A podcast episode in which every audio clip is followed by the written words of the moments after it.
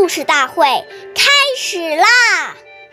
每晚十点，关注《中华少儿故事大会》，一起成为更好的讲述人。岁月静流逝，故事永流传，弘扬中华瑰宝，传承红色基因。我是中华少儿故事大会讲述人段博鑫，一起成为更好的讲述人。今天我给大家讲的故事是《故事大会红色经典故事》第九集。彭德怀批评经理处处长。我给大家讲一个十大元帅之一彭德怀爷爷的小故事。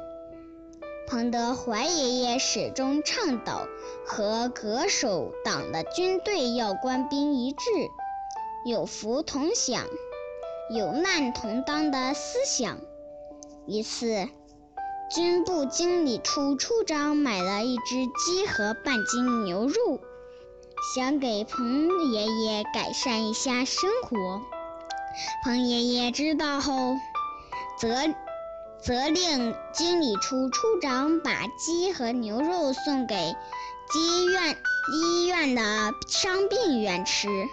并且严肃批评了经理处处长，并告诫他，在共产党员的队伍里不能搞官僚主义和特殊化，下次不要这样干了，否则就要处分他。关注中华少儿故事大会，一起成为更好的讲述人。我们下期再见。